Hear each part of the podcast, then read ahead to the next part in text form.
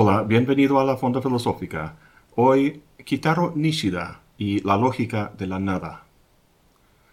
El poeta inglés William Blake escribió, Si las puertas de la percepción se purificaran, todo se le aparecería al hombre como es, infinito. Con esas palabras Blake expresó un impulso muy hondo en el ser humano, lo cual se expresa en el arte, la religión y sin duda en la filosofía, el impulso de la trascendencia. Experimentamos un mundo finito y limitado, pero si la percepción pudiera purificarse, vaya transformación habría. El escritor Aldous Huxley se inspiró en las palabras de Blake y escribió un libro llamado precisamente Las puertas de la percepción, donde habla de su experiencia de purificar las puertas con psicotrópicos. ¿Conoces el grupo de rock The Doors? En inglés, Doors significa puertas. Donde Huxley se inspiró en Blake, Jim Morrison se inspiró en Huxley, tomando el nombre de su grupo del título de su libro. Su canción más conocida se llama Break On Through. En ella cantan Break On Through to the Other Side.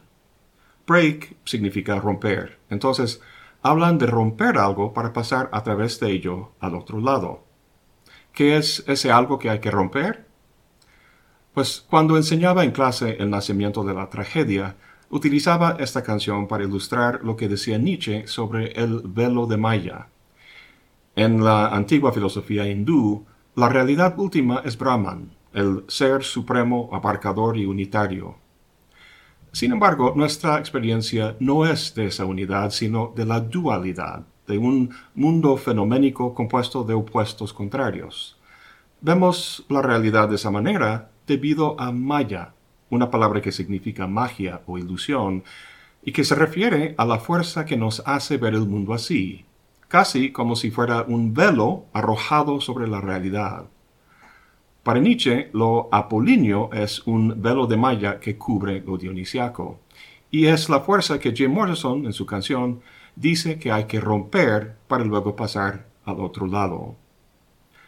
Los psicotrópicos y los narcóticos en general logran purificar o al menos transformar la percepción.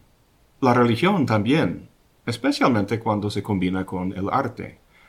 Pienso en las alturas de las iglesias góticas, cómo sus inmensos volúmenes difuminan la luz, iluminando así los vitrales, y la música y el canto y el incienso. Hecho bien, la religión puede tener efectos psíquicos muy fuertes. ¿Y la filosofía? En las filosofías antiguas de la India, de Grecia y del mundo helenístico, el intento de comprender la realidad estaba íntimamente ligado a la vida, a vivir bien. Pero no se trataba tanto de purificar la percepción como de purificar la concepción. Si cambias tus ideas, cambias tu vida. Aun cuando en los siglos venideros la filosofía perdiera su orientación existencial, seguía tratando de entender la realidad la cual casi siempre veía como distinta o más allá de la experiencia común y corriente. Volvamos un momento a la cita de Blake. Dice, si las puertas de la percepción se purificaran, todo se le aparecería al hombre como es, infinito. A continuación dice, pero el hombre se ha encerrado en sí mismo, hasta ver todas las cosas a través de las estrechas rendijas de su caverna. No sé si con eso de caverna Blake hacía una referencia implícita a Platón, pero para mí está claro y también irónico. Platón utiliza su alegoría de la caverna para ilustrar la condición de esclavitud e ignorancia del ser humano y cómo salir de ello. En su cita, Blake dice que lo que esclaviza de alguna manera es la mente. Al parecer, la caverna de la que hay que salir es la misma mente, ya que el hombre se ha encerrado ahí y el mundo que ve a través de sus estrechas rendijas, o sea, los conceptos, no es más que un pálido reflejo de la realidad misma. El famoso mitólogo Joseph Campbell dijo en una entrevista que la gente no busca tanto el sentido de la vida como una experiencia de estar vivo. O sea, no buscan comprender la realidad última, sino experimentarla. ¿Puede la filosofía alcanzar la realidad y permitirle a uno experimentarla si no hace más que mirar por las estrechas rendijas de la mente? He contado todo eso de Blake, Huxley, The Doors y Nietzsche para plantear esa pregunta y para introducir una respuesta muy interesante. Viene de un pensador que pocos conocen, el filósofo japonés Kitaro Nishida. Nishida nació en 1870, una fecha significativa ya que solo dos años antes Japón había terminado unos 230 años de aislamiento. Entre 1639 y 1868 era prohibido para los japoneses salir de su país y para los extranjeros entrar. En 1853 llegaron cuatro barcos estadounidenses, armados de cañones, exigiendo que Japón se abriera al comercio. Dándose cuenta de que la espada no iba a ganar frente al cañón, accedieron formalizando la, apertura en 1868, y dos años después nace Nishida. Así que la generación en la que creció y se formó fue una de mucha exploración y asimilación del mundo externo. Aprendió el inglés y el alemán, entre otros idiomas, y leyó extensamente los grandes autores de la filosofía occidental. Ahora, si Nishida no hubiera hecho más que asimilar el pensamiento occidental, trabajándolo desde Japón como sucursalero, lo más seguro es que no estaríamos tratándolo aquí en la fonda. Nishida, sin embargo, es el más reconocido filósofo japonés con un pensamiento propio y bastante interesante. Lo suficientemente innovador, de hecho, como para que una escuela se creara a su alrededor, la así llamada Escuela de Kyoto. Japón, en efecto, fue aislado durante más de dos siglos, pero eso no quiere decir que carecía de su propia cultura y forma de ver y experimentar el mundo. De hecho, uno de sus aportes más importantes se dedica precisamente a purificar las puertas de la percepción, a saber, el budismo zen. Al abordar la filosofía occidental, Nishida no llegó a ella con una mente en blanco, sino con una experiencia de vida profundamente saturada del Zen y sus enseñanzas. Hoy en día hay muchos libros sobre la filosofía del Zen, pero los primeros que expusieron sus ideas para un público occidental los escribió el gran amigo y colega de Nishida, D.T. Suzuki. Nishida dejó ese trabajo de divulgación a su amigo, prefiriendo buscar más bien alguna manera de comprender su experiencia del Zen dentro del marco conceptual de Occidente. Ahora, hay dos cosas que hacen que esa tarea no sea nada fácil. La primera es que el Zen, además de ser una filosofía, es también una religión. En Occidente, la filosofía es una cuestión de creencias y razonamientos que atañen únicamente a la mente. En ese sentido, uno puede sostener creencias acerca del Zen y lo que nos dice acerca del mundo. Pero también y principalmente el Zen es una religión en el sentido de que se trata no de creencias, sino de una transformación de la conciencia. Donde en la filosofía occidental se pone énfasis en el razonamiento, en el Zen japonés lo importante es la experiencia práctica. En tanto una filosofía, el Zen se ocupa del conocimiento. Sin embargo, ese conocimiento no es principalmente teórico, sino práctico. Y al delimitarnos al aspecto puramente filosófico del Zen, vemos otra cosa que dificulta la tarea de Nishida. Como dice el mismo Nishida, en Occidente han considerado el ser como el fundamento de la realidad, mientras que en Oriente han tomado la nada como su fundamento. Esta diferencia no es superficial, sino que se coloca en el nivel más profundo. Nishida pasó toda su vida reflexionando sobre este tema y encontró no solo una manera de tratar la experiencia del Zen de forma conceptual, sino que mostró de forma ingeniosa la incoherencia de pensar la realidad en términos del ser. Al final de nuestro examen de Nishida, veremos cómo utiliza su famosa noción de basho para eliminar esta incoherencia, sustituyendo en lugar del ser la nada. Es realmente fascinante lo que hace. Bueno, vamos a ver dos escritos suyos. La primera parte de su primer libro, que se llama Indagación del Bien, de 1911, y también su artículo titulado Basho, de 1926. Pero antes de pasar a ellos, quisiera hablar un poco sobre el Zen japonés y su concepto de Satori, pues será importante tenerlo en cuenta al ver su argumento. La finalidad de la práctica del Zen es una experiencia que se llama Satori, parecida a esa experiencia que describe William Blake, de percibir el mundo tal como es. Para ello, Blake dice que hay que purificar las puertas. En el Zen, esa purificación se lleva a cabo mediante una combinación de meditación, interacciones con el maestro y mucho trabajo físico, como lavando platos y trabajando en el jardín. Una actividad que no conduce a Satori es el razonamiento. El medio del razonamiento son los conceptos, y los conceptos son abstracciones. Con ellos distinguimos y categorizamos aspectos de la realidad, pero lo que busca el Zen es una experiencia de la realidad tal como es concretamente, no abstractamente. En Occidente empleamos estructuras conceptuales binarias o dualistas mente y cuerpo, ser y la nada, bien y el mal, finito e infinito, que como el velo de Maya nos hacen ver de manera dualista una realidad esencialmente unitaria e indiferenciada. El raciocinio conceptual, tan importante para la filosofía occidental, es entonces inútil para el Zen. Pero no solo eso, sino que puede de hecho impedir que uno alcance Satori. Para el maestro es el ego del alumno lo que constituye el mayor problema, por lo que en buena parte las actividades de la disciplina monástica procuran la autonegación, distraer al alumno de sí mismo, de su autoconciencia.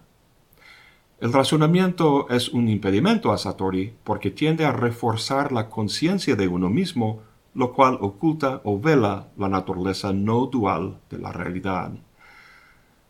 Entonces, Satori es una experiencia que no se logra conceptualmente. Y gracias a ello, el conocimiento de la realidad que le da a uno no puede expresarse o transmitirse conceptualmente, es decir, con el lenguaje. Es algo inefable que solo puede experimentarse directamente. ¿Y qué es eso que se experimenta? William Blake lo describió con la palabra infinito. Platón como la esfera inteligible de ideas, otros lo han llamado Dios o lo absoluto.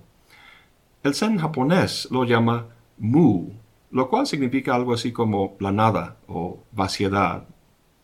Antes hablábamos del velo de Maya. Un velo cubre y por tanto oculta algo. En el hinduismo lo que oculta es Brahman, pero si no hay nada ahí para ocultarse, como en el Zen japonés, pues la metáfora del velo ya no tiene mucho sentido. La palabra mu o la nada es precisamente eso, una palabra, un concepto, que señala pero no logra captar la realidad a la que se refiere. Es por eso que los maestros Zen emplean los famosos koan en sus enseñanzas, preguntas extrañas como la de ¿cuál es el sonido de una sola mano aplaudiendo? que tratan de poner al manifiesto lo inadecuado del razonamiento lógico. En Occidente, el concepto de nada se interpreta como la ausencia de algo, de un ser, de modo que tenemos el binomio ser y nada. Sin embargo, eso es una dualidad, y la realidad que se revela en la experiencia de Satori está más allá de la dualidad. Así que Mu no es un algo divino, sean ideas o un Dios, pero tampoco es la simple nada, la ausencia de algo. Como Nishida se dio cuenta a lo largo de su vida intelectual, expresar esto filosóficamente en la lógica del ser de Occidente no es nada fácil. Bueno, pasemos a su primer libro, Indagación del Bien. En el prefacio, Nishida dice, di al libro el título de Indagación del Bien porque me daba cuenta de que si bien la investigación filosófica constituye la primera mitad del libro, el problema de la vida humana es el tema central que se extiende por toda la obra. Este libro entonces no es un tratado sobre ética, sino, como la famosa obra de Spinoza, una indagación sobre la naturaleza de la realidad que, una vez comprendida, permite que uno viva bien.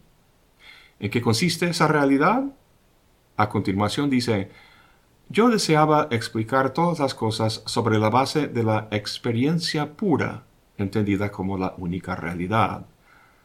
La realidad, la única realidad es la experiencia pura. ¿Y qué es la experiencia pura?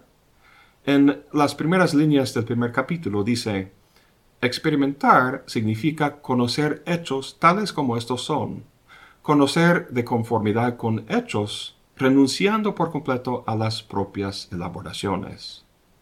Lo que generalmente llamamos experiencia está adulterado con alguna clase de pensamiento, de manera que al decir pura me refiero a la experiencia tal como ella es, sin el menor aditamento de, de deliberada distinción. Nishida dice que cuando estamos conscientes de algo, sea un hecho presente o un recuerdo, en el momento de hacernos atrás y juzgar esa conciencia, que ya deja de ser una experiencia pura.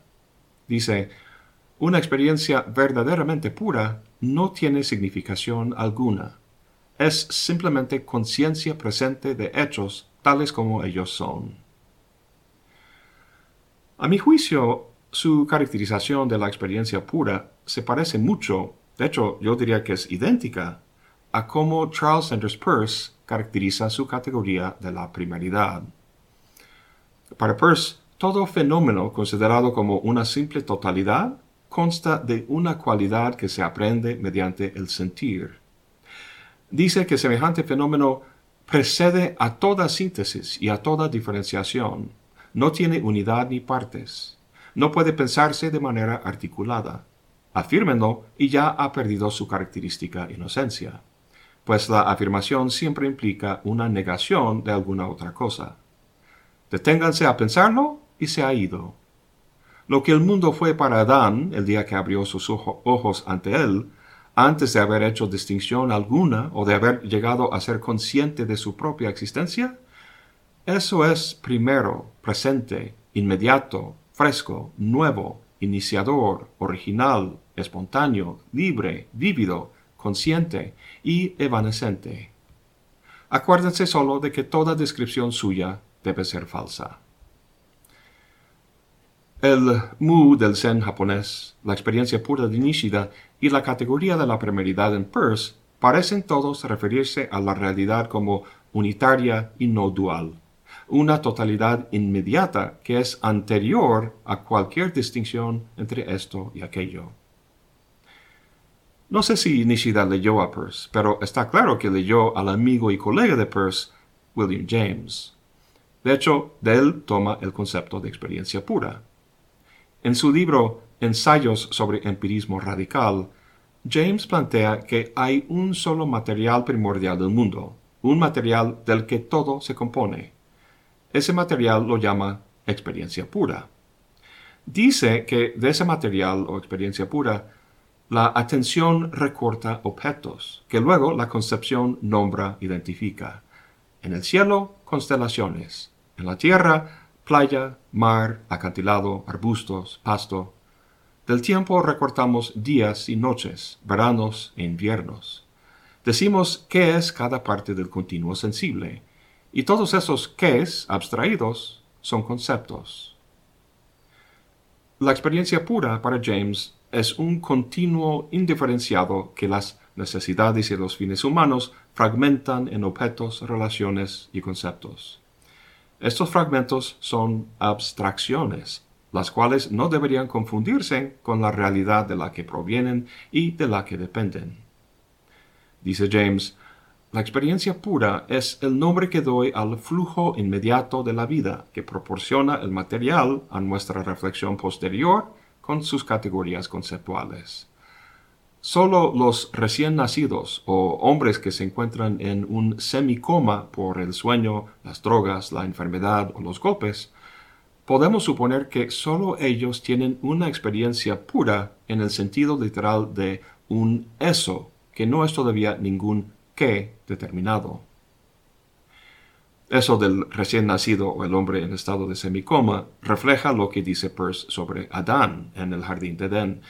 Su experiencia no es de una multiplicidad de cosas, sino de un simple eso, un bloque inmediato e indiferenciado. No extraña que esta idea de James le haya resultado muy atractiva a Nishida, ya que embona muy bien con el concepto de Satori que vimos en el Zen japonés. Sin embargo, Nishida no hace referencia al Zen en su escrito. Más bien, y en sintonía con el trabajo de James, comenta cómo la propuesta de la experiencia pura resuelve varios problemas que provienen del empirismo clásico de Hume y Locke, y también de las soluciones a estos problemas propuestas por el idealismo alemán. Vamos a ver estos problemas con algo de detalle. El primero es el problema de las relaciones. Si dos cosas, digamos A y B, guardan una relación entre sí, sea la relación causal, espacial, temporal o lógica, podemos preguntar ¿dónde está esa relación? ¿En qué consiste? Si la relación es una tercera entidad distinta de A y B, entonces, siendo ella algo distinto, relaciones adicionales tendrían que establecerse entre la relación y las entidades A y B, y así sucesivamente hasta el infinito.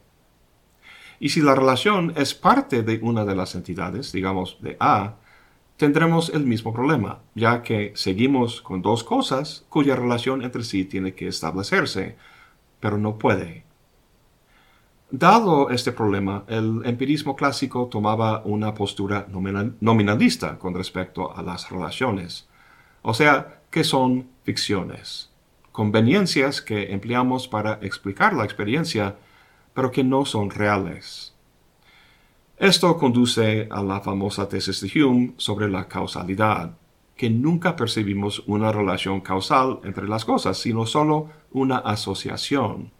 Y también que nunca percibimos el yo, sino solo un flujo de percepciones. Y de ahí los problemas del solipsismo y de un escepticismo generalizado. Aquel, por cierto, que despertó a Kant de sus sueños dogmáticos. En vez de postular la realidad de las relaciones, los idealistas en general ubicaba la función sintética de las relaciones en un sujeto o algún otro fenómeno trascendental, más allá de la experiencia empírica. La respuesta de James tanto al empirismo como al idealismo era el empirismo radical. En su propuesta de la experiencia pura, el escepticismo es superado al negar el dualismo clásico entre sujeto y objeto, entre conocedor y conocido. Bueno, lo que niega es que esos dualismos sean fundamentales, que sean ontológicamente primordiales.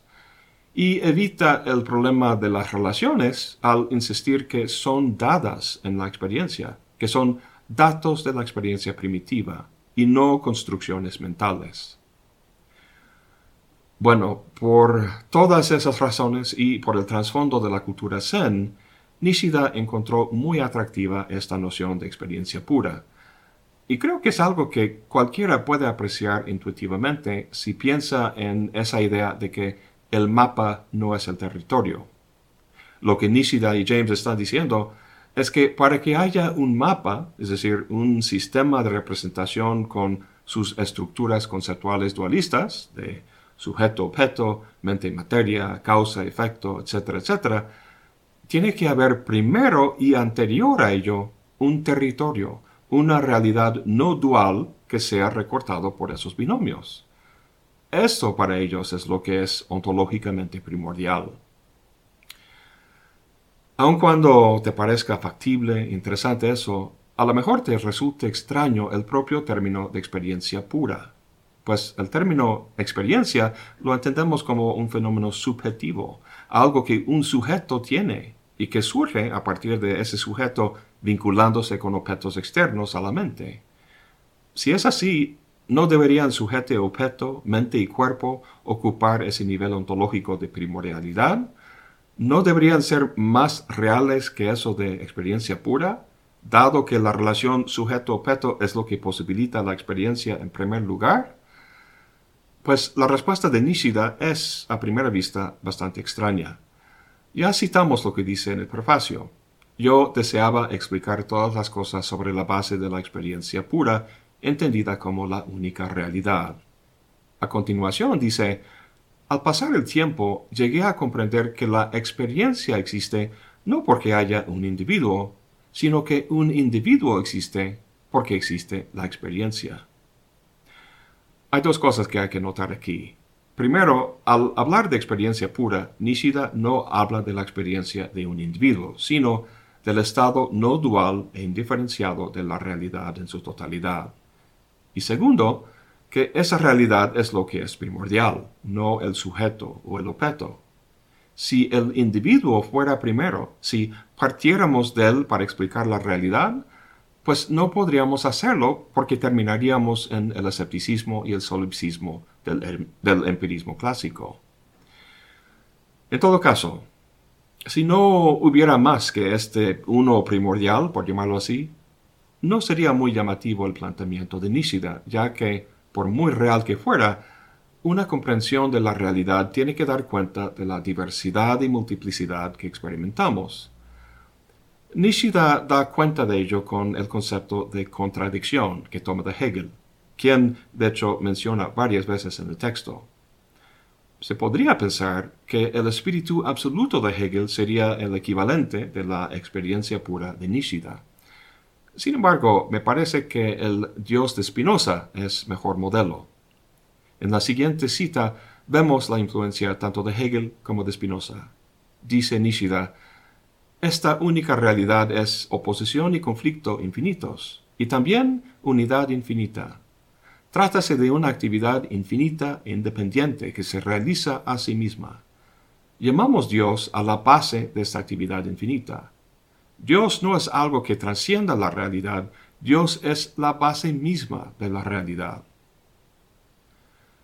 La experiencia pura es a grandes rasgos el Dios de Spinoza, es la base, el punto de partida de todo y también para nosotros el punto de llegada, el alfa y el omega. En el hinduismo se habla de la identidad de Brahman y Atman, del alma cósmico con el alma individual.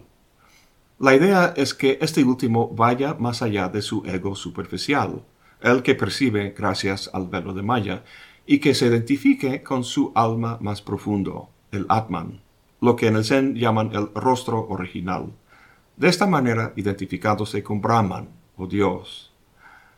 Es lo que Spinoza describe al final de la ética como el tercer género de conocimiento, el amor intelectual de Dios. Aunque Nishida se apoye en estos y otros autores en su libro, no quiero dejar la impresión de que su planteamiento sea un simple refrito de ideas planteadas por otros. Guarda diferencias importantes con James y Hegel y los demás, y si leyéramos con detenimiento su texto, podríamos apreciar la interesante visión que está tratando de expresar. Sin embargo, tratándose de su primer libro, de su primer intento de pensar cabalmente la realidad, no extraña que su argumento haya quedado corto. Tras la publicación de Indagación del Bien, algunos criticaron a Nishida por psicologismo. Como señalaron Husserl, Peirce y los neocantianos en general, el psicologismo es el pecado que uno comete cuando trata de explicar el conocimiento, el pensamiento o la realidad en general en términos de la psicología, de hechos psicológicos. Es un pecado porque hechos psicológicos, el hecho de que pensamos de tal o cual manera, no es normativo, sino solo descriptivo. No garantiza que el conocimiento producido con base en esos procesos sea fidedigno o universal. Lo que hace falta es un análisis no psicológico, sino puramente lógico. En un escrito posterior, Nishida reconoció esto nunca rechaza la idea de la realidad como en su fondo indiferenciada y no dual, pero sí cambia su manera de plantearla.